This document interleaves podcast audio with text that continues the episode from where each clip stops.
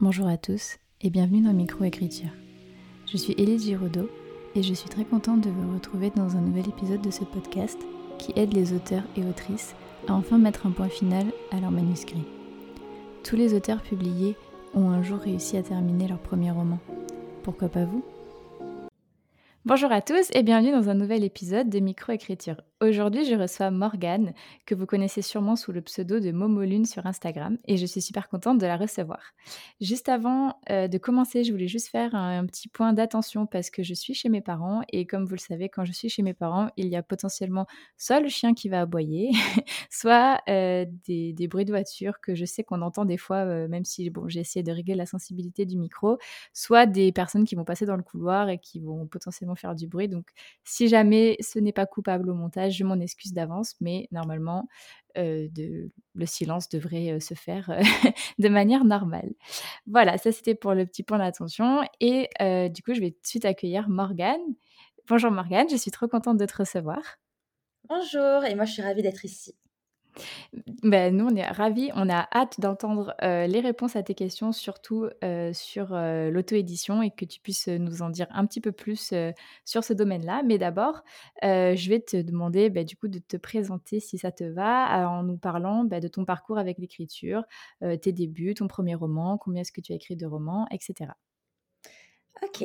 Alors du coup, moi, c'est Morgane, euh, mais sur les réseaux sociaux et même, euh, pour mes romans publiés, vous me connaissez essentiellement sous le pseudo de Momolune parce que j'ai fait ce choix d'avoir un pseudo pour dissocier mon identité, euh, normale, on va dire, de mon identité artistique. J'écris depuis environ 14 ans, vu que ça remonte à quand j'étais au collège, mais on va dire que ça fait vraiment deux ans que je suis spécialisée là-dedans puisque c'est mon métier depuis deux ans. J'envie enfin, j'envie je, travaille à temps plein, mais je n'en vis pas encore. Et du coup, j'ai publié, enfin, techniquement, j'en ai publié quatre des romans, mais j'ai dépublié le premier car j'en étais plus fière du tout. Ce qui fait que j'ai trois livres publiés officiellement maintenant, aujourd'hui. Et mon genre de prédilection, c'est la romance fantasy. Mais depuis peu, j'écris dans des genres, on va dire, euh, je ne crois pas que ça se dit des genres compagnons, on va dire des genres plutôt proches de, ce que j'écris euh, habituellement, mais qui s'éloignent un peu de la fantaisie. Dernièrement, j'ai écrit une romance polar et euh, le dernier projet sur lequel je travaille en ce moment, c'est une romance contemporaine fantastique. Voilà, est-ce que c'était clair? Ok, oui, oui, c'est super clair. Et du coup, est-ce que euh, tu peux nous dire pourquoi tu as choisi Momolune Du coup, ça t'est venu comme ça ou c'était un pseudo que tu avais depuis longtemps, que tu as réutilisé, ou tu as vraiment fait des, recherches approfondies pour, pour le trouver? Alors j'avoue que ce pseudo, c'était un peu une intuition spontanée. Si mmh j'avais jamais utilisé ce pseudo auparavant, que ce soit un jeu vidéo, un forum ou quoi que ce soit, ça m'est vraiment venu dans le contexte de l'écriture. Et je me suis pas trop creusé la tête, je t'avoue. Genre, j'ai juste pris mon diminutif Momo, mmh. parce que tout le monde m'appelle comme ça dans mon entourage.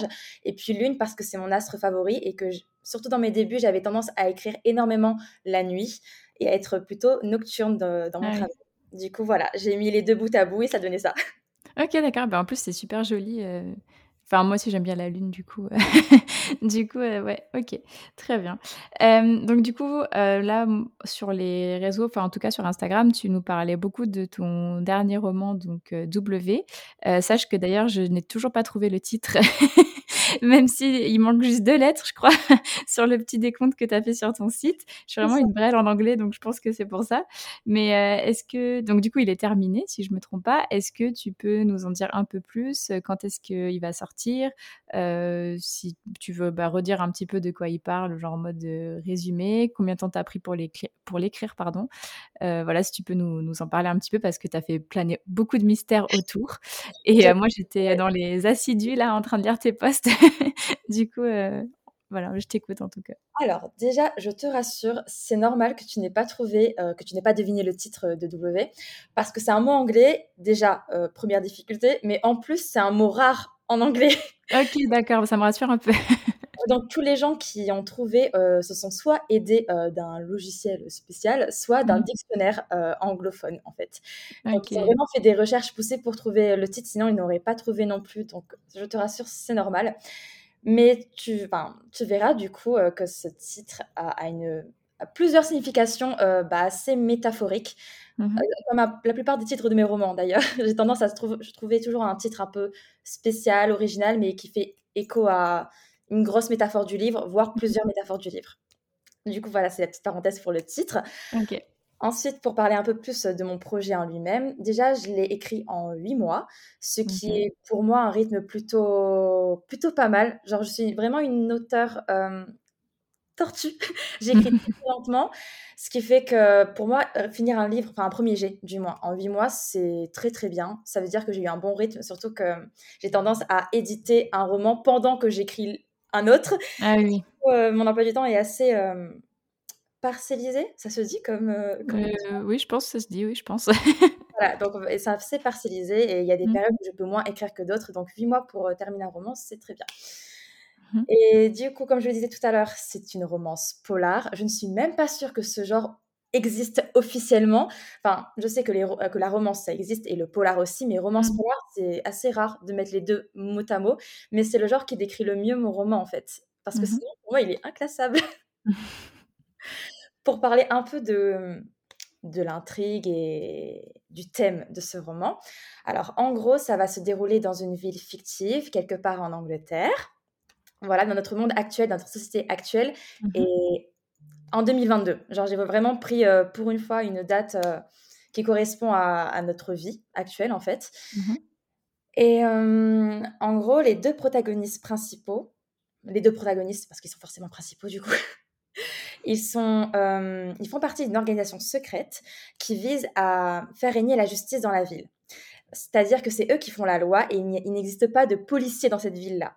Genre, j'ai vraiment fait en sorte que ce soit eux la loi, en fait, mais ils ont des méthodes, on va dire, pas très orthodoxes. Clairement, mmh. c'est des assassins et ils ont recours bah, à, à ce qu'on appelle la purge pour éliminer tous ceux qui font régner le mal dans la ville, les criminels de toutes sortes. Ça peut être des pédophiles, ça peut être des cannibales, ça peut être des violeurs, ça peut être des meurtriers. Enfin voilà, c'est vraiment eux qui se chargent de, purger ces personnes-là. C'est leur mmh travail et du coup, ils travaillent essentiellement de nuit. Sauf qu'il va se passer un événement au tout début du roman qui fait que l'héroïne et l'héros de mon histoire vont être amenés à collaborer et à former une alliance explosive. Et donc, de cette alliance explosive, eh ben, va naître toute une enquête, en fait, autour de cet événement. Et je ne peux pas trop en dire plus. Mais, mais, non, mais déjà, ça donne bien envie, je trouve. Le, ton du roman. Déjà, tu sais qu'il y aura des enquêtes, mmh. il y aura donc des crimes parce que c'est un peu euh, l'ambiance du roman. Mmh. Et puis, chaque euh, assassin de cette organisation secrète a sa méthode bien particulière. Je me suis vraiment euh, un peu creusé la tête pour que chacun ait son mode opératoire, que chacun ait son petit surnom, chacun, voilà, chacun a sa petite routine, on va dire, post-mortem. OK et du coup, quand tu écris ton premier jet, est-ce que tu es plus du genre à le enfin, à le vomir? Du coup, c'est un peu, bizarre comme expression. Enfin, pas bizarre, mais genre, ça fait un peu péjoratif, mais est-ce que tu es plus du genre à le vomir? Ou est-ce que enfin, moi, en tout cas, j'ai l'impression l'impression que tu donnes sur les réseaux sociaux, en tout cas, c'est de vraiment faire attention à chaque mot et d'avoir un premier jet, très propre, en fait. Alors, c'est vrai que c'est ma méthode d'écriture. Euh, ça n'a pas toujours été le cas. Je me rappelle qu'à mes débuts, bah, notamment pour mon premier roman, c'était beaucoup plus du vomi de mots, pour le coup. J'écrivais mmh sans réfléchir, sans me prendre la tête, euh, sans me soucier de la cohérence de l'intrigue, de savoir même s'il y avait une intrigue, pour être honnête. Juste, j'écrivais comme ça venait, ce que j'avais envie d'écrire sur le moment, et c'est comme ça que mes histoires prenaient forme. Mmh Mais j'ai très vite compris que c'était une méthode qui ne me convenait pas, parce que la réécriture ensuite, euh, ma première écriture a été catastrophique. Ça a été vraiment un gros coup de massue. Ça m'a tellement traumatisée pour te dire que je me suis dit, mais plus jamais je n'écris comme ça un premier jet. Vraiment, j'ai compris que c'était pas du tout fait pour moi, même si je suis du genre euh, quand même plus jardinière et euh, plutôt que architecte. C'est-à-dire que je ne planifie pas mes romans, ou du moins très peu. Pas, je fais pas de plan chapitre par chapitre, tu vois. C'est plus okay. euh, une intrigue globale. Je fais en sorte mmh. d'avoir vraiment une trame. Maintenant, j'ai un carnet de notes. Je note aussi euh, les prénoms, les noms de famille, euh, le, le, profil de chaque personnage, les liens entre eux, etc. Mais c'est tout. Je ne fais pas de planification plus profonde. Mais je me base de ça après pour, pour écrire. Mais du coup, maintenant, ce que je fais, c'est que vraiment, je réécris en même temps que j'écris. C'est-à-dire que pendant chacune de mes séances d'écriture, je vais relire ce que j'ai fait la veille, je vais corriger, euh, enlever les répétitions, formuler mes phrases correctement, faire la mise en page aussi. Je fais vraiment tout à la fois. Mmh. Donc, mes séances d'écriture sont hyper longues. Ça varie entre 5 et 8 heures en moyenne. Donc, c'est plutôt énorme. Mmh. Et du coup, ça explique pourquoi mes phrases, quand je pose des extraits, sont déjà très bien construites, déjà travaillées.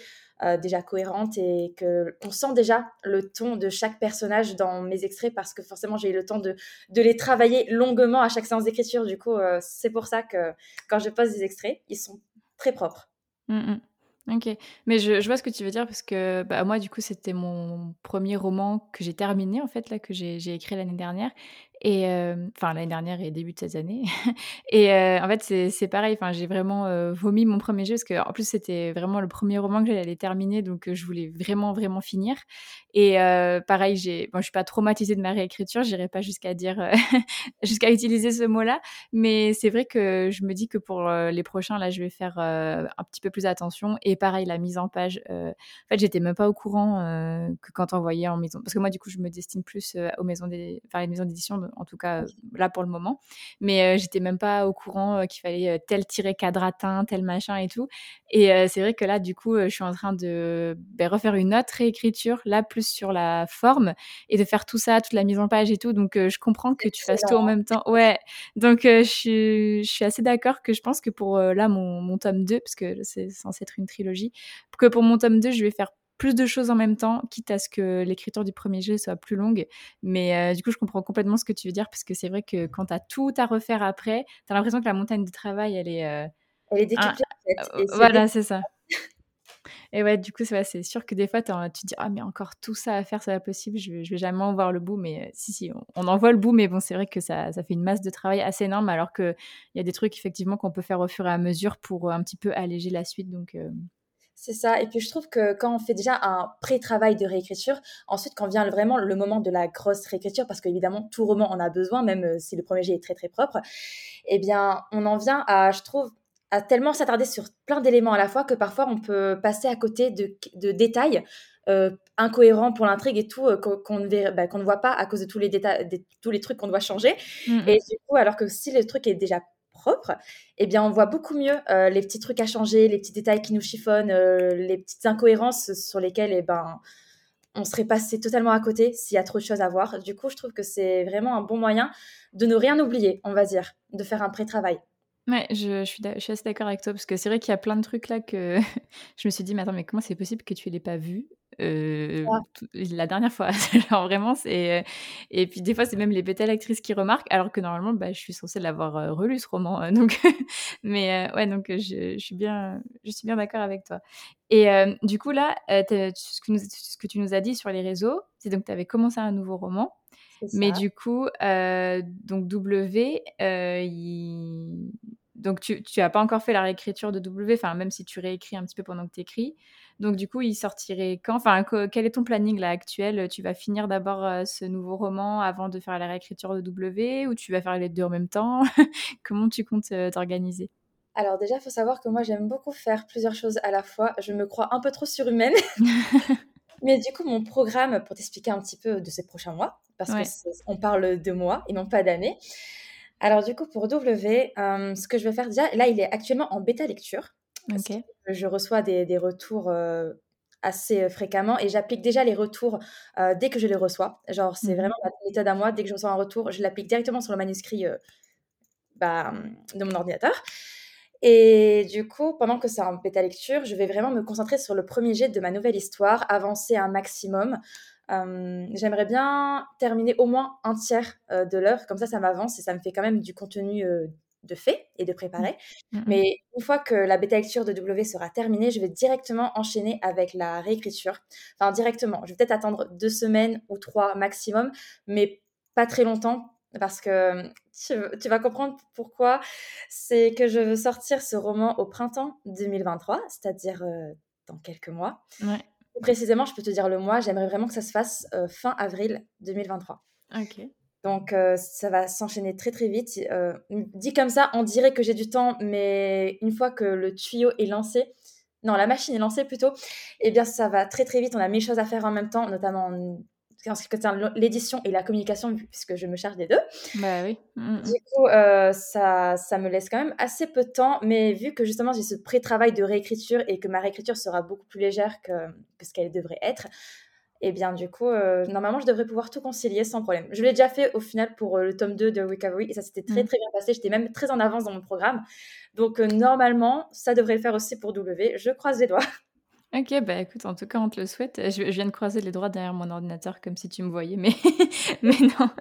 mais écoute, écoute, je te le souhaite en tout cas. Ça, ça serait. Enfin, je, si tu l'as déjà fait, en plus, je suis sûre que tu vas réussir à tenir tes plannings, mais du coup, euh, et enfin, du coup, pourquoi euh, avril? Enfin, c'est, un rapport avec le roman, peut-être euh, Je sais pas, parce qu'il se passe au printemps. Alors déjà, enfin, dans une année, il y a des mois, on va dire, qui sont plus favorables à la publication. Tu vois, d'un côté, ah, d'accord, d'un côté marketing, on peut pas publier n'importe quand. Par exemple, si je publie W en plein pendant les vacances de Noël, ce serait une grosse erreur de marketing. Déjà, ça ne correspond pas du tout au mood. Mmh. des sorties littéraires à ce moment-là. Tu vois, c'est plus des romances de Noël que les gens ont envie d'acheter et de lire. Mmh. Donc, ce serait vraiment me tirer une balle dans, le pied de sortir euh, une romance polar avec enquête, crime, au moment de Noël, par exemple, tu vois. Et donc, il y a plein d'éléments à prendre en compte pour une sortie de roman. Donc, déjà, il y a ce côté-là, ce côté marketing. Et puis, pourquoi avril? Bah, Parce que c'est le mois de mon anniversaire.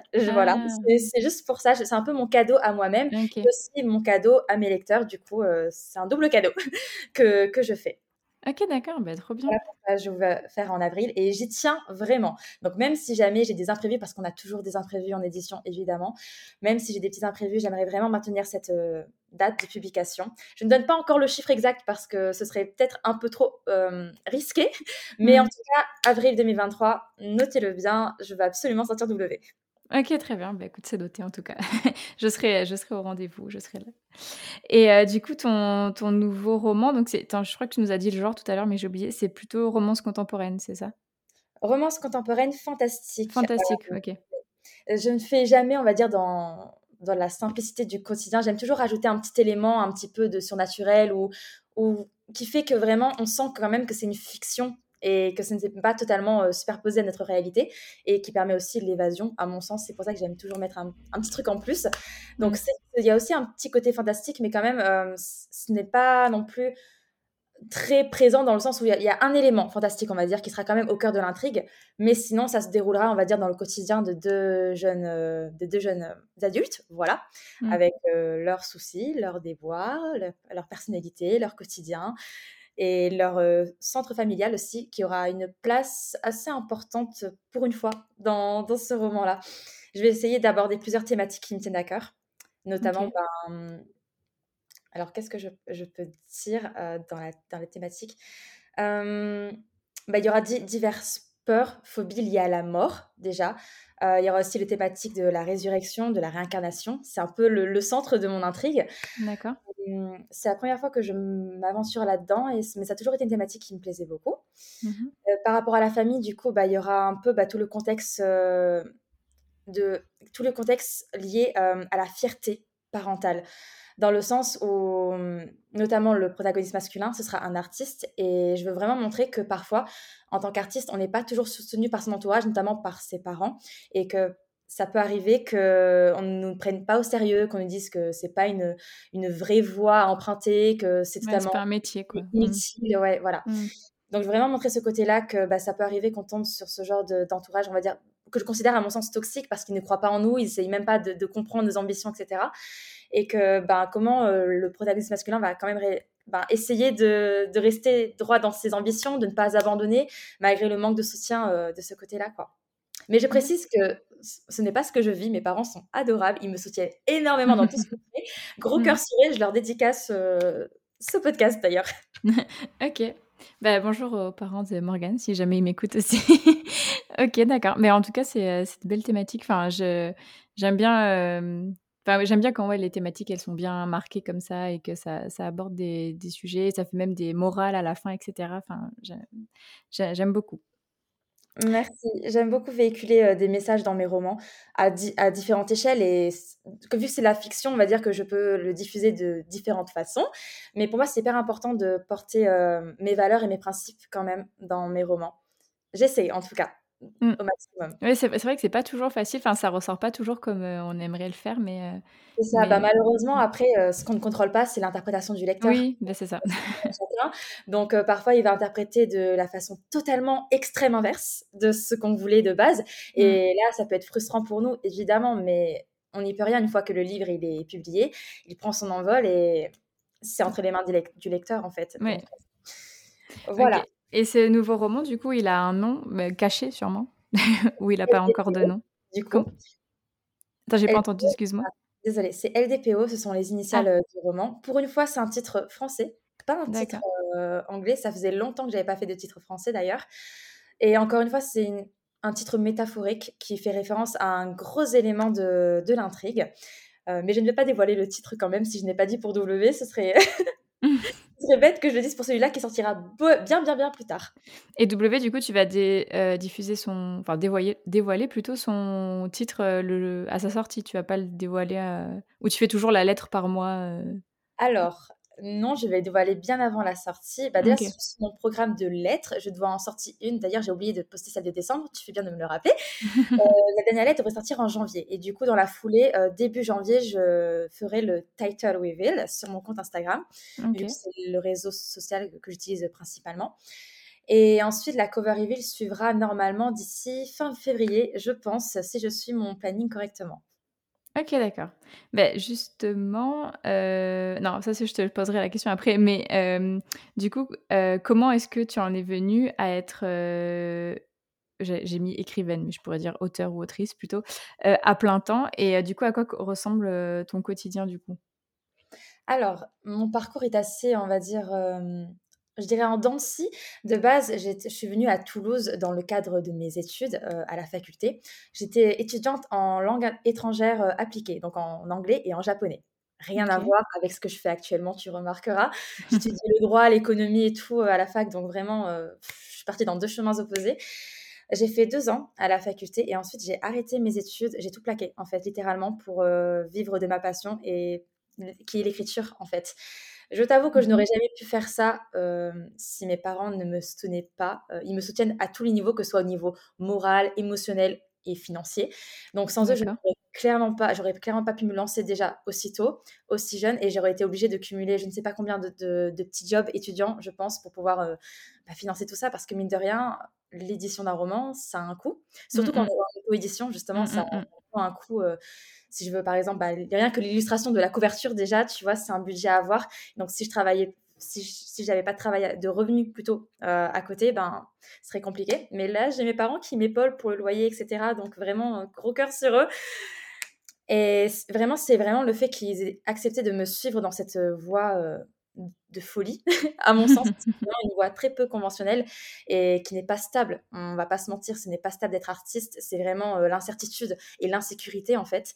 Mmh. Tout ce que je redoutais et tout ce pour le pourquoi j'ai vraiment repoussé le plus longtemps possible cette voie, mais je me dis que je préfère avoir une vie incertaine, heu, où, bah, je suis pas forcément hyper riche et je peux pas forcément, heu, payer tout ce que j'ai envie de me payer, mais au moins je vis, heu, de ma passion. Je fais quelque chose qui me plaît vraiment et qui me plaira toute ma vie.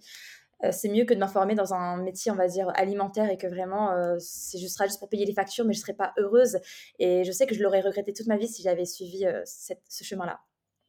Donc heu, voilà un peu mon parcours, c'est vraiment, heu, du jour au lendemain, j'ai tout plaqué, quoi, pour ma passion. OK. Bah, c'est beau que tes parents te suivent comme ça, je je trouve ça très, heu, ouais, très noble de leur part. Enfin, c'est genre, ça fait vraiment, ils veulent ils veulent te voir heureuse, quoi, donc c'est beau. Enfin, je trouve ça très beau. Franchement, j'ai énormément de chance parce que je sais surtout que quand on est artiste, c'est assez rare d'avoir des parents qui soient autant à fond derrière toi. Enfin, bah, souvent, il y en a 1 sur 2 qui te soutient ou bien sinon ils vont te te soutenir, te dire qu'ils sont fiers de ce que tu fais, mais ils vont pas forcément, heu, t'aider financièrement, par exemple, tu vois? Ils vont vraiment Oui. rester en retrait, heu, par rapport à à tout. Ils vont juste te dire: «OK, bah, c'est cool, fais ta vie, quoi». Alors que les miens, vraiment, ils ils croient en moi plus que moi-même. Ils sont déjà e extrêmement fiers de moi alors qu'à mon sens, enfin, j'ai pas accompli grand chose dans le sens où genre je je vis pas encore pleinement de ma plume. Enfin, je suis vraiment au tout début de ma carrière, j'ai encore tout à construire, j'ai encore tout à faire Et j'ai encore vraiment mon nom à, à implanter dans le monde de l'édition. Genre, je suis vraiment au tout début, quoi, mais ils sont déjà extrêmement fiers de moi et rien que ça, c'est un moteur au quotidien. C'est vraiment ce qui me mmh motive à, me donner à 100 000% Et même si parfois il y aura toujours des périodes où j'aurai euh, un mental breakdown, où je vais déprimer parce que forcément c'est un chemin très très long, c'est un investissement à long terme. Mmh. Mais parfois c'est dur parce qu'on aimerait que nos efforts portent leurs fruits et vraiment voir notre, travail. Euh, prendre son envol, tu vois, et atteindre des sommets, mais c'est pas inné, ça arrive pas d'un coup, ça prend vraiment beaucoup de temps, donc ça peut décourager à, certaines périodes de l'année. Mais globalement, je tiens bon parce que je suis très très bien soutenue, que ce soit par mes amis, par ma famille ou même sur les réseaux sociaux. Mmh. Ok, non, mais je suis sûre que je suis sûre que ça va décoller. Momolune, je, je le sens bien là, le petit nom Momolune, ça va sortir un peu partout. je, franchement, non, mais c'est. En plus, on le voit sur, euh, sur même si t'es genre tu fais pas genre 15 stories par jour, mais à chaque fois on te voit travailler, on te voit. Enfin, en fait, ça se sent en fait derrière euh, que tu travailles dur et tout, donc euh, le travail paie toujours, donc c'est sûr que ça finira par payer. Ça me fait plaisir que tu dis ça parce que souvent les gens ont tendance à à sous-estimer la dose de travail euh, quand on est auteur.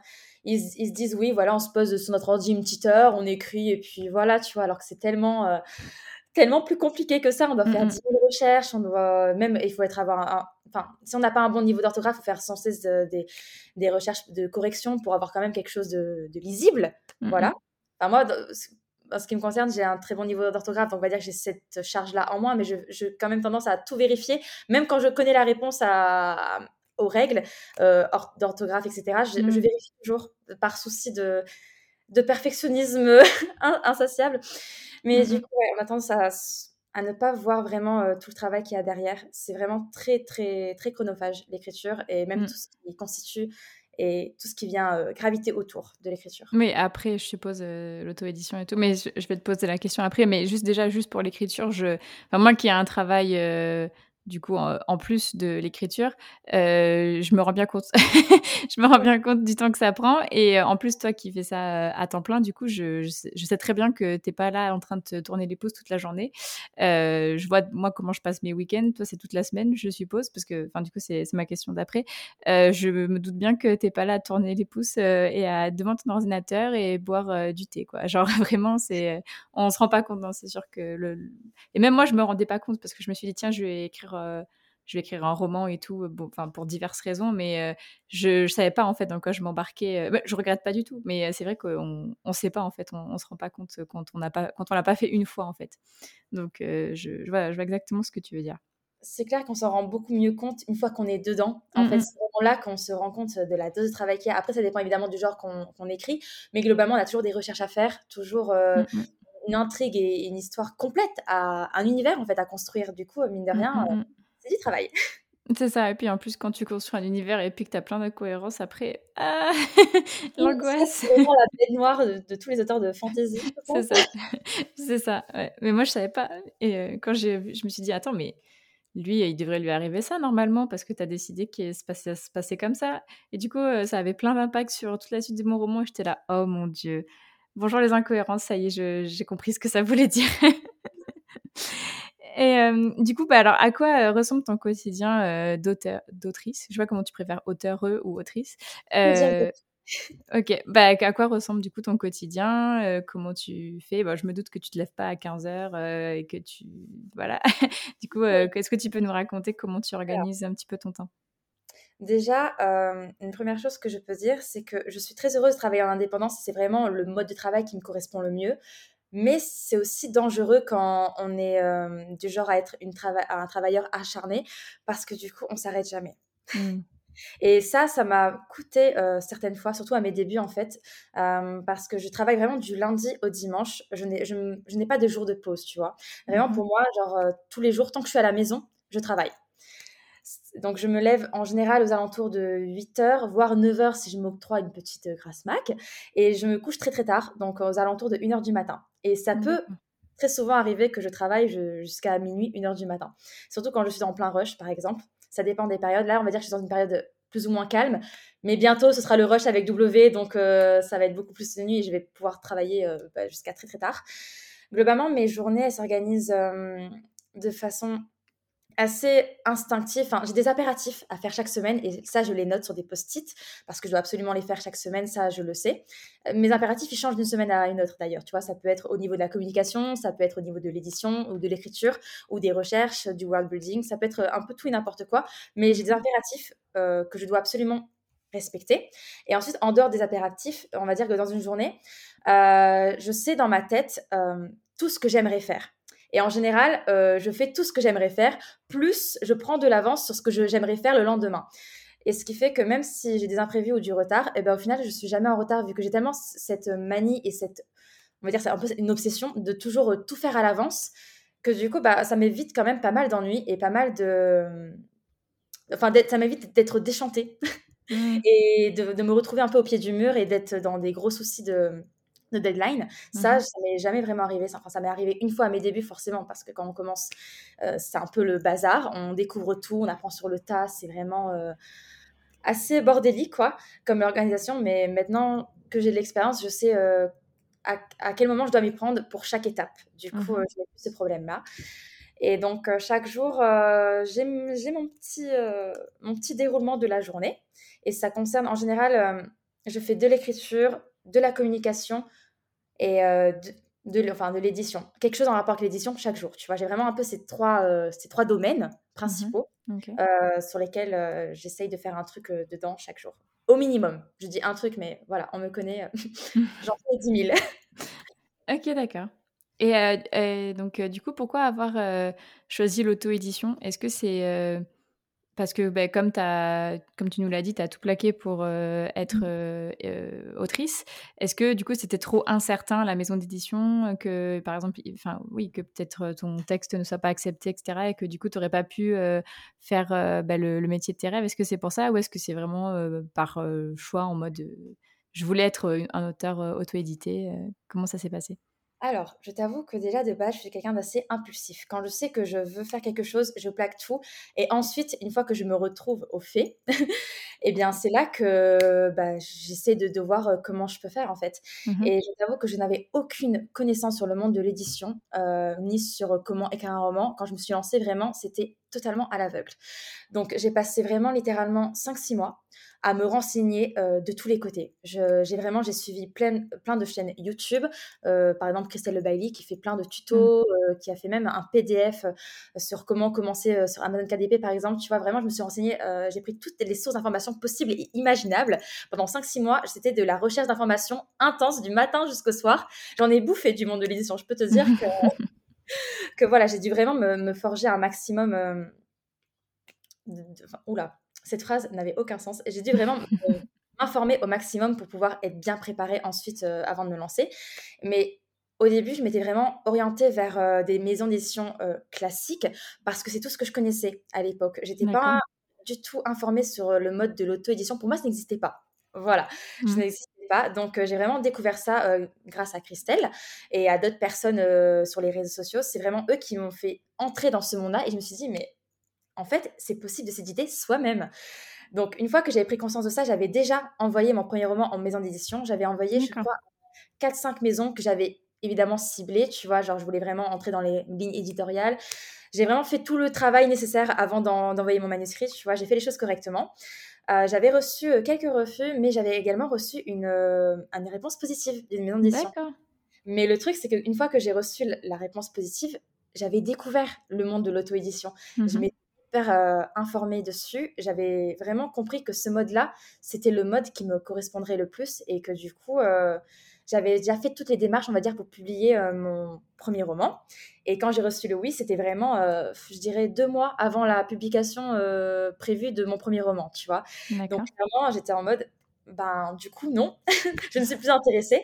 Donc, j'ai décliné l'offre et j'ai quand même étudié leur leurs mails et leurs retours, mais dans tous les cas, je n'aurais pas accepté, même si je m'étais pas orientée en auto-édition, parce que les suggestions qu'ils m'ont faites, euh, ça voulait vraiment modifier la nature et l'essence même de mon histoire, donc ça n'allait pas coller du tout. Et j'aurais pas pu travailler avec eux, en fait, euh, à cause de ça. Okay. Ils vraiment de changer euh, quelque chose qui, pour moi, était essentiel à mon histoire. Mmh. Donc, euh, voilà, donc c'est vraiment un choix en fait de partir en auto-édition. Et ce n'est pas parce que j'ai été rejetée et que vraiment c'était nul ce que je faisais, sinon j'aurais pas eu de réponse positive. Et puis même, recevoir un refus d'une maison d'édition ne veut pas dire que notre manuscrit est nul. ça veut juste dire soit on ne correspond pas précisément à leur ligne édito, soit ils ne veulent pas publier ce genre de roman à un instant T. Ça peut être plein de raisons en fait. Du coup, il faut vraiment pas voir ça comme un échec, mais plus comme une, une opportunité qui, qui, ne sera pas là. Et même si je conçois que ça fait toujours mal de se manger un nom, évidemment. Mais moi, mes premiers refus, euh, je les avais, enfin, ils m'avaient fait un petit peu mal dans le sens où j'avais pas du tout confiance en mes écrits à l'époque. Je venais de me lancer, j'étais une jeune auteure, quoi. J'étais un bébé auteur. Mmh Donc forcément, euh, se prendre un refus, tu te dis mais mais non, mais c'est qu'en fait, je, croyais que j'étais faite pour ça, mais en fait, pas du tout. Mais après l'instant remise en question, euh, je me suis très vite repris et au final, bah, je me suis lancée dans l'auto-édition et je sais que je ne pourrais pas être plus heureuse parce que là, j'ai vraiment la main mise et le contrôle sur tous mes manuscrits. C'est moi qui choisis tout, la mise en page, la couverture, euh, mon rythme d'écriture aussi, mine de rien, c'est hyper important parce mmh. que quand on est publié en maison d'édition, on a des deadlines précises et on n'a pas vraiment enfin, de temps, je trouve, de s'attarder euh, sur nos romans. Enfin, notre, notre temps est vraiment déterminé par quelqu'un d'autre, ce qui fait que si jamais on déborde, eh ben, en fait, on, ne peut pas déborder. Sinon, on est, on est vraiment dans la merde, pour dire mmh. euh, les choses crûment. C'est pour ça qu'en auto-édition, je m'enlève cette charge. Genre, je, publie des romans en fonction de mon rythme d'écriture à moi. Donc oui, je ne vais pas jamais publier quatre romans en un an parce que j'en suis incapable. Mais déjà, rien que publier un roman par an, je trouve que c'est un très bon rythme. Ah je sais que c'est de la qualité, que, que, je suis 100% satisfaite du rendu et que bah, du coup, si moi, ça me plaît à 100 000 il bah, n'y a pas de raison que mes lecteurs, après, ça ne leur plaise pas. Bon, évidemment, il y aura toujours des gens euh, qui vont pas aimer parce que voilà, c'est la vie. c'est ce qui fait que, que le livre euh, a une portée. Genre, si euh, tout le mmh. monde aime, c'est que ben, c'est qu'il est lisse alors. C'est que du coup, personne ne pourrait avoir de coup de cœur. Personne ne pourrait vraiment s'imprégner de l'univers. Du mmh. coup, voilà, je me suis un petit peu éparpillée. Désolée. Non, non, mais c'est, c'est, très, c'est très clair et c'est, en plus, c'est des, bons, c'est des bons messages. Donc, non, non, tu as, raison. je, valide tout, ce que tu as dit. Et est-ce que du coup, entre ton premier roman auto-édité, du coup que tu as dépublié, tu as dit, et le, dernier, donc le dernier que tu as auto-publié ou W qui va arriver, est-ce que tu as changé certaines méthodes? Est-ce que tu as changé certains processus? Et aussi, bah, du coup, la question que je t'avais posée juste avant qu'on commence le podcast, j'ai pas vu passer de campagne Ulule, donc comment est-ce que tu fais? Est-ce que tu réinvestis ce que tu as gagné? Comment ça se passe en fait? Ok. Alors déjà, euh, par rapport à mon processus d'écriture, eh bien, j'ai littéralement tout changé. Voilà. Mmh. Avant, j'écrivais, euh, comme je te disais un peu plus tôt, vraiment du, du vomi de veau, de veau, de mots, mmh. euh, avec l'inspiration du moment. Vraiment, je me prenais pas la tête, ça, ça venait. Mais pendant la réécriture, du coup, comme toi, j'avais des gros soucis de forme et de mise en page. Je ne faisais aucun alinéa, déjà, pour te donner un Moi non plus.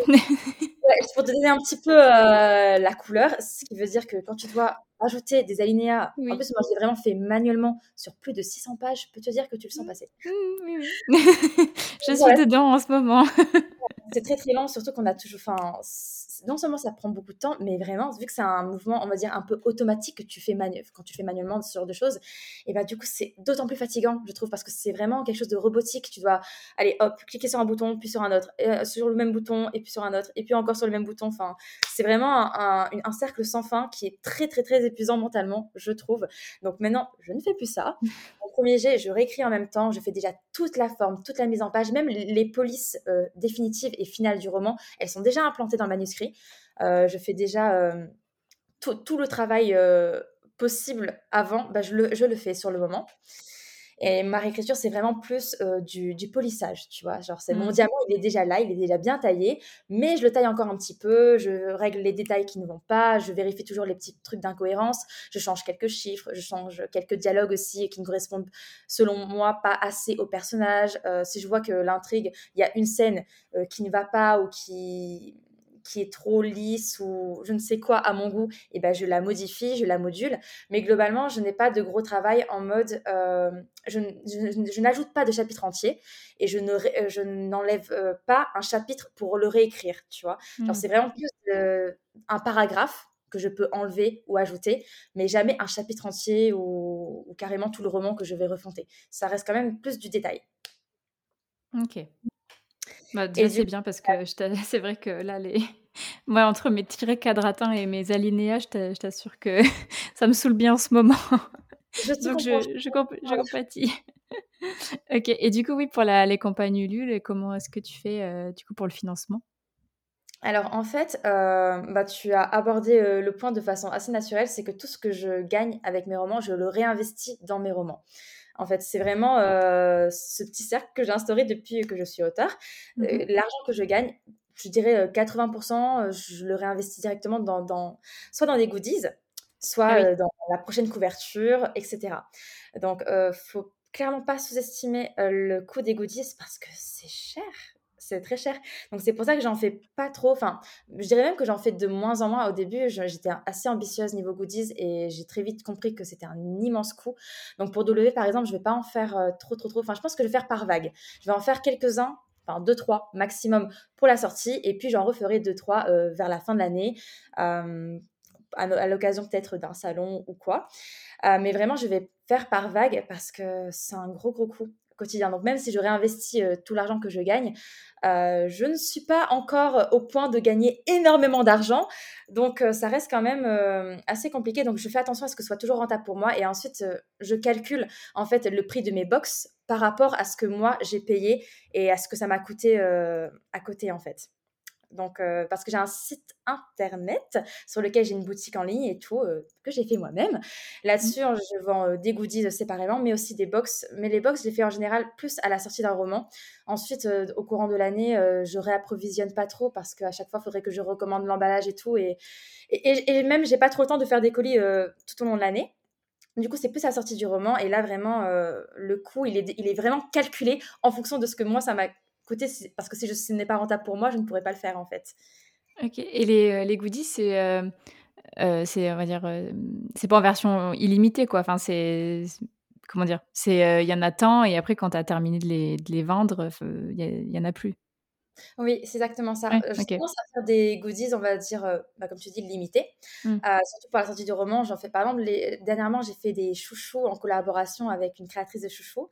Mmh donc là, il y en avait genre neuf, oui, neuf à, la vente. Et, c'est tout, tu vois. Et ça, je ne vais pas réapprovisionner. C'est vraiment un goodies à l'instant T qui mmh. ne sera plus jamais en vente parce que parce que déjà ce ne serait pas possible pour moi de le faire constamment et puis je me dis aussi c'est l'intérêt du goodies euh, oui oui c'est un peu version collector quoi c'est ça c'est ça genre je mmh. trouve que, que ça hum, attise un peu plus la hype autour euh, ouais, carrément de faire des choses qui sont vraiment limitées euh, dans le temps et qu'il n'y aura plus jamais. Comme ça, les gens qui achètent sur mon site se sentiront un peu spéciaux et diront Ah, moi j'ai ça et les autres, eh ben, ils pourront jamais l'avoir. Mmh, mmh, mmh, Il y a ce côté-là aussi. Euh, mais quand même, je fais toujours un ou deux goodies qui, eux, bah, je sais que je peux me réapprovisionner dans l'année sans problème parce que déjà, ça me coûte pas très cher.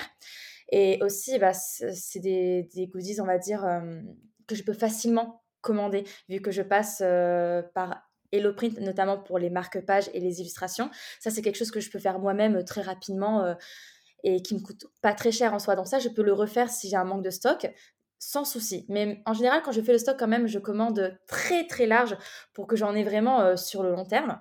Mmh Mais bon, je pense que d'ici la fin de l'année, par exemple, 2023, je veux dire, je pense que tous mes stocks seront vides. Mmh Mais du coup, à ce moment-là, je vais devoir recommander. Mais voilà, je m'efforce quand même d'avoir au moins un ou deux goodies constant dans le temps. Ok, d'accord. Et euh, donc, du coup, tu nous as dit que tu t'occupais toi-même de la communication de ton roman. Euh, si j'ai bien compris, tu fais aussi la correction. Enfin, tu paies pas euh, une correctrice ou voilà, tu paies pas non plus de bêta lecteurs. Enfin, je suppose que tes bêta lecteurs sont bénévoles. Tu me dis si je me trompe. Ok, ben voilà. Et donc, du coup, par contre, la, la couverture, c'est pas toi. Le, je veux dire, l'enveloppe du livre. Voilà. la seule chose que j'ai déléguée pour l'instant à une parce que aussi j'ai ce problème, vu que je suis un peu une maniaque du contrôle, c'est aussi pour ça que je suis en auto-édition, j'ai ce mmh. souci de vouloir tout faire moi-même. Sauf que, évidemment, euh, je n'ai pas de compétences en dessin. Donc, au bout d'un moment, si je voulais vraiment avoir une couverture de dingue, il fallait que je délègue ça à quelqu'un d'autre. Mmh. Et j'ai le même illustrateur depuis deux ans, d'ailleurs. Euh, vraiment, euh, depuis que j'ai découvert, c'est mon chouchou. À chaque fois, je fais appel à lui. Et il comprend, mais à 10 000 ce que je lui demande et il accepte tous mes petits détails, toutes mes demandes qui sont hyper chiantes et longues. Je lui fais littéralement des dissertes dans mes demandes, donc franchement, il est au top. Il comprend tout ce que je veux, il fait tout ce que je veux et il rajoute même des détails bah, qui correspondent à 100 000 à mon univers sans même avoir lu mes romans. Donc je trouve ah ça juste phénoménal. On est hyper connectés, lui et moi. Donc, euh, je suis très heureuse de l'avoir à mes côtés dans l'aventure parce que j'aime énormément son travail. Je trouve qu'il fait un truc de dingue. C'est ouais, elles sont magnifiques les couvertures, ouais. Mmh, mmh. Merci. Je, non, je suis bien d'accord, elles sont très très belles. Et du coup, selon toi, c'est quoi, si tu devais en citer qu'une, mais je ne sais pas si, si tu peux en citer qu'une, mais qu'est-ce que serait ta, la plus grande difficulté de l'auto-édition? La plus grande difficulté, clairement, je dirais que c'est de se faire connaître au final, en fait. C'est mmh vraiment la communication. Il y en a qui se lancent en auto-édition avec de fortes connaissances sur le sujet. J'avoue que moi, ce n'était pas mon cas. Vraiment, tout ce que je, tout ce que je sais faire à l'heure actuelle, honnêtement, j'en suis assez fière parce que j'ai acquis de nombreuses compétences. Je ne savais pas du tout le faire à mes débuts. Genre vraiment, j'ai appris sur le tas et mmh j'ai dû tout apprendre en même temps, ce qui était doublement euh, handicapant, on va pas se mentir. Mais je l'ai fait, j'en suis ressortie vivante, c'est que donc c'est que c'est possible déjà pour mmh commencer. Mmh mais ouais, euh, je dirais que c'est vraiment ça en fait, c'est la communication. Déjà qu'on n'a aucune base, c'est d'autant plus difficile, mais même, je trouve, une fois qu'on a un peu compris comment fonctionnait chaque réseau social, parce qu'évidemment, chaque réseau social a ses, euh, codes, voilà, ses codes, a ses vraiment ses méthodes phares et ses, et ses astuces. Voilà, c'est vraiment c'est le mot que je cherchais, ces astuces pour pouvoir percer euh, sur la plateforme et pour pouvoir vraiment euh, euh, jouer avec l'algorithme. Donc voilà, il y a plein de trucs à savoir et à connaître, mais ça, on peut le savoir seulement une fois qu'on est sur la plateforme, on va pas se mentir. Mmh. Du coup, ça, bah, je pense avoir compris quand même comment fonctionnait dans la globalité Instagram et TikTok. Mais même en ayant compris plus ou moins comment ça fonctionnait, ça reste quand même très très dur de se faire connaître. Mmh. C'est vraiment un travail acharné de tous les jours. Genre vraiment, si j'arrête ma communication du jour au lendemain, ben j'ai vraiment ce risque d'être oubliée en fait et de, de passer de de vue à fantôme en l'espace de 24 heures, c'est ça le risque. Il faut vraiment euh, avoir une présence très constante et régulière sur les réseaux. évidemment, il ne faut pas non plus se forcer à être là juste pour être là. Il faut quand même toujours faire du contenu qui nous plaît et du contenu qui, à mon sens, est utile aussi. Il ne faut pas non plus euh, produire pour produire parce que pour moi, ça ne sert, sert, à rien d'entrer dans ce cercle vicieux-là et, et, même notre communauté, ça ne va pas leur plaire. Euh, ils vont sentir, sentir si on se force et qu'on fait des trucs vraiment juste pour le faire. Quoi, ça ne va pas attiser l'attention des gens, mmh à mon sens. Donc, je reste quand même toujours fidèle à moi, à mon image et à ce que je veux faire. Mais quand même, euh, c'est un gros, gros, gros travail au quotidien. Et c'est vraiment implanté dans mon emploi du temps de faire la communication. Et on ne se rend pas compte parce que c'est vrai que tout à l'heure, tu disais que l'écriture, c'est chronophage. C'est chronophage. Mais les réseaux sociaux, c'est chronophage aussi. Et clairement, on est obligé de passer du temps sur la plateforme pour mmh. découvrir par exemple des trends, des musiques qui sont souvent utilisées par les gens, mmh. euh, les trucs qui vraiment sont euh, enfin qui tourne en boucle, quoi. Mmh euh, vu que ça dure en général euh, peut-être 24 euh, heures ou 48 heures, une traîne peut aller jusqu'à une semaine à la rigueur, tu vois, mais, mmh. mais pas plus, ça se renouvelle très très vite. Donc il faut vraiment toujours être à l'affût des nouveautés et rentrer dans le moule, en fait. Donc c'est ça, c'est assez difficile d'être toujours à la page, de ne pas se perdre, en fait, parmi tous ces processus différents. Mmh. Mais même quand une fois que tu as compris comment ça marche, euh, tu dis ah ça y est j'ai compris. Euh, par exemple Instagram c'est bon j'ai à peu près compris comment faire.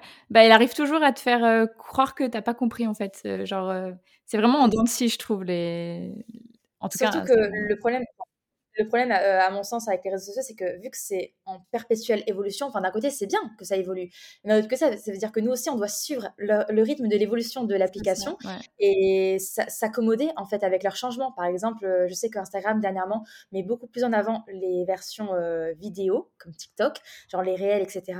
Sauf que moi, c'est un, un, contenu que je fais rarement. Mm. Du coup, forcément, là, tu risques de te faire ghost et d'être moins mis en avant par l'application et c'est très très chiant, on va pas se mentir. Mais, mais voilà, c'est le jeu. Il faut toujours quand même essayer de, de, trouver un moyen de, déjà de fidéliser euh, ton lectorat et ta communauté, de faire en sorte que les gens aient envie de te suivre sur la durée. Euh, et ensuite, après, d'attirer de nouvelles personnes euh, en, en, se débrouillant avec les, notre, nos astuces à, à disposition. Ouais, c'est ça. je, je, suis bien d'accord. Et du coup, donc tu passes, est-ce que tu passes uniquement par les réseaux sociaux pour faire la promotion de tes livres ou est-ce que tu passes par d'autres plateformes? Alors, je passe essentiellement par les réseaux sociaux, oui. Enfin, j'ai évidemment mon site internet qui est quand même la vitrine de, mon activité en tant qu'auteur. Donc, ça, c'est quand même très pratique pour le côté boutique. Je peux aussi mettre plein de petites infos en plus sur mon site. Je m'amuse aussi à ça, à faire des pages dédiées à mes romans et à rajouter des trucs que, dont je ne parle pas sur mes réseaux sociaux. Mmh. Mais sinon, en dehors de mon site internet, c'est vraiment bah, ma communauté, elle, se situe vraiment sur Instagram, en fait, et depuis peu aussi un peu sur TikTok. Mais globalement, je suis vraiment basée sur Instagram, et c'est là que, que, mes lecteurs sont. C'est là que je communique avec eux, que je partage des informations sur mon activité. Et c'est là que je tease surtout. oui, beaucoup. ok. Euh... Attends, t'es toujours là? Oui, oui, je suis ah, Ok, d'accord, j'ai cru que tu étais partie, j'ai eu peur. Ok, euh, est-ce que du coup, euh, tu aurais euh, des conseils pour les auteurs qui voudraient se lancer en, en auto-édition? Alors déjà, mon conseil, ce serait de se former à toutes les compétences que, que requiert l'auto-édition avant de se lancer. C'est-à-dire de ne pas faire comme moi, qui a vraiment appris tout sur, tout sur le tas. Et c'est pour ça que je dis souvent que mon premier roman, qui n'est plus disponible à l'heure actuelle, c'était mon crash test. Tu mmh. vois, c'était vraiment euh, avec lui que j'ai tout appris. Genre vraiment que j'ai appris les ficelles du métier, euh, que je me suis forgé de nombreuses compétences. C'est vraiment lui qui m'a qui m'a permis d'avoir le niveau que j'ai actuellement, tu vois. Si j'étais pas passée par là, bah, je ne serais pas euh, à ce niveau-là à l'heure actuelle. Donc, euh, je le remercie pour ça. Mais du coup, vraiment, je conseille aux auteurs de se former un maximum avant euh, de, de, publier leur premier roman et de se dire, vas-y, je vais me lancer. Et surtout de ne pas, du coup, donner une date de publication d'entrée de jeu, de vraiment se laisser le temps de faire tout ce qu'ils ont besoin et qu'ils doivent faire en fait avant de commencer à dire ok là je vais publier et là je vais surtout l'annoncer publiquement. Parce qu'une fois que tu annonces une information publiquement c'est assez difficile de revenir en arrière euh, c'est vraiment assez compliqué et même pour nous on se, on, se met en situation d'échec parce qu'on se dit merde j'ai pas réussi à tenir euh, et à aller euh, à respecter en fait ce que j'ai annoncé aux gens. Donc vraiment pour moi il faut éviter de faire ça surtout quand c'est son premier roman prendre son temps. Prendre son temps de vraiment faire tout tout correctement et ne pas hésiter surtout à demander euh, conseil à, à, ceux qui sont spécialisés dans différentes compétences, tu vois, parce qu'évidemment, quand on débarque dans le monde de l'auto-édition, on ne peut pas savoir tout faire. Genre moi, par exemple, euh, je ne saurais jamais dessiner comme mon illustrateur, je l'ai accepté, donc euh, lui pour ça et je suis très heureuse de l'avoir. Il y en a qui, par exemple, ont vraiment du mal à, à, ne pas faire de faute d'orthographe. Tu vois, c'est vraiment leur bête noire et ils ont vraiment beaucoup de mal à, à écrire sans faute. Du coup, ils auraient besoin de vraiment d'un correcteur spécialisé. Dans ce cas, bah, pareil, de déléguer à une personne annexe. Euh, les bêta-lecteurs aussi, pareil, va se former un cercle de, de confiance mmh. euh, avec des gens qui pourront vraiment euh, te donner leur avis de façon constructive et bienveillante, qui te permettront de progresser au niveau de ton écriture parce que encore une fois, quand on débute, forcément, il y a tous les codes du roman, on ne les connaît pas, on ne sait pas vraiment comment construire une intrigue, on ne sait pas à quoi doit ressembler un roman en pratique. Enfin, en théorie, oui, parce qu'on est mmh. tous lecteurs avant d'être auteurs, mais en pratique, c'est beaucoup plus complexe que ça. Du coup, voilà, je dirais d'être euh, entouré, d'être bien entouré, euh, d'avoir des gens sur qui compter et à qui on peut demander conseil si jamais euh, on a un problème sur quoi que ce soit. Et vraiment forger ses compétences. Quoi. Ok, d'accord. Ben, je pense que c'est c'est effectivement un, bon conseil et, euh, et que oui, c'est vrai que, enfin, je comprends aussi euh, ceux qui ont envie de se lancer et d'apprendre sur le tas, mais euh, c'est vrai que en vrai, c'est mieux de se, de se, former avant. on va pas, on va pas se mentir. Bah surtout que l'excitation du début fait qu'on est tellement content. ouais, c'est ça. Notre premier roman, c'est vraiment un événement dans notre esprit que du coup, on, on est on a tendance à être impatient et à être trop pressé, tu vois. Mmh. Et du coup, on se met des, des objectifs qui sont concrètement pas forcément atteignable, tu vois. Mm. On, se met vraiment la pression, on veut faire plein de choses à la fois, on est vraiment très ambitieux, mais du coup, parfois, on est trop ambitieux euh, quand on se lance et je dirais que, enfin, c'est très bien d'avoir de l'ambition, mais il faut le faire vraiment step by step, l'ambition. C'est-à-dire qu'il faut se fixer un objectif au début pour le premier roman, euh, pour notre première sortie, etc., quand on se lance. Et ensuite, euh, bah, de, viser de plus en plus haut au fil du temps. Et au fil de notre carrière, pour moi, c'est mieux de doser ses ambitions, on va dire, et de vraiment prendre le temps de faire chaque étape. Déjà, on savoure mieux nos réussites à ce, niveau-là, je trouve. Mmh. Parce que chaque fois qu'on fait quelque chose de nouveau, et ben on en va, OK, là, j'ai réussi à faire ça cette année, c'est génial. Et du coup, l'année prochaine, je vais faire autre chose est encore plus grande, encore plus euh, spectaculaire et qui me permettra encore plus de me faire connaître et de vraiment euh, de me lancer dans le monde quoi, de l'édition. Mmh. Donc euh, voilà, pour moi c'est hyper important de, de, savoir doser ses ambitions, mais évidemment de toujours en avoir. Ok. Oui, oui, tu as, bah, as, raison. Oui. En plus, oui, c'est vrai que c'est bien de se dire Enfin, comment dire, ça fait plaisir en plus de se dire ah ben là je vais faire encore, je vais sortir un nouveau roman, mais là je vais faire encore un petit truc de nouveau, donc ça refait l'excitation à chaque fois de faire une nouveauté. Et je trouve que c'est motivant aussi. Oui, oui, c'est ça. Ça motive, heu, en plus à on porter arrive le projet. vraiment à voir dans son parcours nos petites réussites et Mmh. chaque victoire est une victoire qu'il faut savourer, qu'il faut vraiment se dire: «Punaise, j'ai fait ça quand même dans ma vie» et Mmh. donc vraiment, il faut de savourer, heu, tout ce qu'on réussit à faire, que c'est comme ça qu'on arrive à ne jamais abandonner, en fait et à toujours, heu, vouloir faire plus et à rester, hyper focus sur ses ambitions, en Mmh. faisant petit à petit. Ouais, bah, je je suis bien d'accord avec toi et du coup, bah, alors dernière petite question, heu, un peu «drôle» entre guillemets, heu, qu'est-ce que tu dirais aux gens qui disent que l'auto-édition, c'est pour les auteurs ratés? Je te déjà laisse répondre. déjà, pour commencer, on va the tea, heu, spoiler alert, les auteurs en auto-édition ne sont pas, des nécessairement des auteurs qui ont été refusés en maison d'édition parce qu'il y a vraiment ce préjugé-là. Mmh. Pour, heu, beaucoup de gens, je sais que c'est vraiment, heu, on a été refusé en maison d'édition, du coup, on se réoriente, c'est le choix par défaut. Ce n'est pas un choix par défaut. La plupart d'entre nous, je ne vais pas dire tout le monde parce qu'évidemment, y y y il y a quand même des gens qui ont fait naître ce préjugé-là, j'ai envie de te dire, tu vois? Mmh. Mais quand même, la plupart d'entre nous, heu, on le fait par passion, par envie, heu, de le faire et c'est pas du tout, heu, un choix par défaut. C'est juste qu'on a envie de tout faire soi-même, qu'on a vraiment envie de garder la mainmise et les droits d'auteur sur notre contenu, sur nos productions. Parce que mine de rien, une fois qu'on signe un contrat avec une maison d'édition, on perd la main et il y a plein de choses sur lesquelles, on n'a plus trop notre no notre mot à dire, et vraiment, c'est la maison d'édition qui va gérer un peu tout ça. Alors que là, en auto-édition, on est libre. C'est vraiment la liberté qui symbolise ce mode, heu, d'édition, à mon Mmh. sens et c'est ce qui fait que la la plupart d'entre nous, on se soit orientés vers ce choix-là, c'est pour être libre, pour faire ce qu'on veut, comme on veut, quand on veut, en fait et vraiment se lancer en mode: «On fait notre vie». Donc voilà, déjà, il y a vraiment cet aspect liberté Mmh mh. et surtout, il y en a beaucoup qui disent aussi que ce n'est pas de la qualité, sauf que, spoiler alert encore une fois, Mmh il y a beaucoup de romans auto-édités qui sont très, très, très qualitatifs. Parce que quand on se lance dedans et ben, on je dirais pas qu'on sait dans quoi on s'embarque, mais on vu que c'est notre bébé aussi, il faut pas oublier, c'est Mmh. romans, c'est notre bébé, on peut pas faire n'importe quoi avec. On veut que qu'il ressemble vraiment à quelque chose de de beau, heu, que ce soit au niveau visuel, au niveau contenu, on veut que tout soit parfait, que tout soit voilà quoi, que ça Mmh mh. claque, Mmh que ça gens et que vraiment, heu, les gens se disent: «Waouh, ce livre-là, il est trop bien quoi», à tous les niveaux. Donc vu que c'est notre bébé, on va investir notre énergie, notre temps et notre argent pour faire en sorte qu'il soit le plus parfait possible à nos yeux. Donc heu, niveau qualité, c'est qualitatif d'être en auto-édition. Juste, heu, évidemment, tout le travail que fait une maison édition, bah, c'est nous qui allons le faire. C'est juste ça la différence, en fait. Mmh mh. C'est que là, on a beaucoup plus de responsabilités et que a un problème et ben, ça nous retombe dessus, évidemment. On est beaucoup plus exposés aussi, hem et on a beaucoup plus de pression aussi, heu, vu que, encore une fois, on a énormément de poids sur les épaules. Du coup, forcément, il y a un peu tout ça qui entre en jeu, mais hem, mais voilà, la qualité n'a rien à voir avec le mode d'édition et ce n'est pas un choix par défaut. Ouais. Je suis bien d'accord, surtout quand pour avoir lu, pas mal de livres, heu, auto-édités, heu, vraiment, heu, j'ai vu aucune différence, quoi. Donc vraiment, c'est, c'est vraiment pas du tout un choix par défaut et puis en plus, comme tu le dis, il y a beau tellement de choses à faire et et comment dire? Et oui, et une pression en plus que si jamais, beh, je sais pas, il reste, une coquille, bon, une coquille, c'est pas grave entre en soi, mais genre, ça peut vite vous retomber dessus alors que, bah, quand c'est en maison d'édition, bah, ça voilà, c'est pas la même chose donc forcément, heu, vous avez tout intérêt à forcément faire de la faire de la qualité, quoi. Donc heu, c'est vraiment un faux préjugé.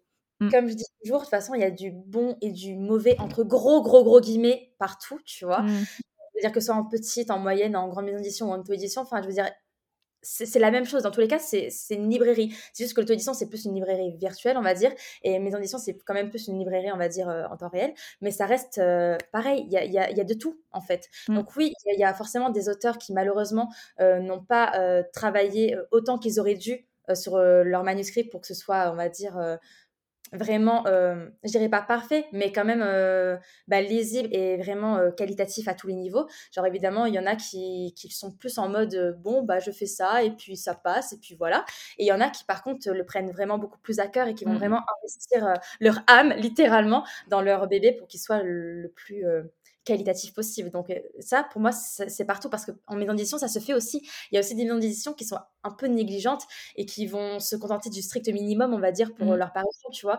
Donc ça, c'est vraiment quelque chose que je trouve partout et ça dépend absolument pas du mode d'édition, ça dépend juste de l'investissement que la personne ou les personnes concernées vont mettre dans l'œuvre. Mais ça, heu, ça n'a rien à voir avec l'auto-édition en soi. Ouais, je je suis complètement d'accord avec toi. Euh, bah, du coup, je te remercie beaucoup. C'était la, dernière question. Euh, je ne sais pas si tu veux ajouter un petit mot sur n'importe quoi. Alors, euh, je veux juste envoyer de la force à tous les auteurs et à tous les lecteurs aussi, hein, mais à toutes les personnes à qui sont artistes ou qui font une activité artistique, de toujours croire bah, en leurs rêves, en leurs ambitions, de ne jamais abandonner même quand ça paraît inatteignable, impossible à réaliser et vraiment farfelu, de vraiment, si on a envie de le faire, ben, on peut le faire et on peut réussir, il faut juste s'en donner les moyens. Évidemment, c'est une phrase un peu bateau que tout le monde dit et on se dit oui, mais dans les faits, c'est beaucoup plus compliqué. Je le sais, je suis dedans, les gars. mais il n'empêche que c'est seulement en se donnant à fond qu'on a une chance de réussir. Donc, autant le faire. Donc voilà, j'envoie vraiment une grosse, grosse force à tous mes camarades artistes qui sont dans la même situation que moi parce que c'est très, très dur de vivre euh, de sa plume et de son art de manière générale. C'est hyper dur, mais qu'est-ce que ça vaut le coup quand on est heureux dedans? Mmh. Oui, bah c'est un très beau message en tout cas. Je te remercie beaucoup euh, Morgane d'être venue sur le podcast. Ça m'a fait super plaisir de t'interviewer et d'en apprendre plus sur toi. Euh, même, et même d'avoir essayé de grappiller des petites infos sur les trucs que tu utilises sur les réseaux. Tu as plutôt bien réussi à grappiller des infos parce que je t'ai quand même dit des trucs que je n'avais pas abordés sur Instagram. je, vais, je vais mettre ça en avant pour euh, mettre en avant le podcast. Bonne idée. En tout cas, j'étais ravie euh, bah, de parler sur ton podcast, de participer et tout. Euh, franchement, c'était une très très bonne expérience parce que j'avoue que c'est pas quelque chose que je fais souvent d'intervenir sur un podcast. Au contraire, mais franchement, j'ai adoré parler avec toi. Oh bah, tant mieux, ça m'a fait super plaisir. Moi aussi, j'ai adoré. Donc, euh, bah, je te souhaite euh, une bonne journée et je vous dis à tous et à toutes, euh, bah, une je souhaite à tous et à toutes une très bonne journée ou une très bonne soirée, suivant quand est-ce que vous écoutez le podcast. Merci beaucoup à tous pour votre écoute. N'hésitez pas à noter le podcast sur la plateforme sur laquelle vous l'écoutez et à y laisser un commentaire si vous le pouvez. Cela m'aide énormément au référencement et à faire connaître le podcast. Si vous voulez venir témoigner d'une expérience qui vous est arrivée en tant qu'auteur ou autrice, ou bien nous faire part d'une difficulté que vous avez réussi à surmonter pour l'écriture de votre premier jet, n'hésitez pas à m'écrire sur Instagram ou bien à l'adresse mail elise.giraudot.contact.gmail.com.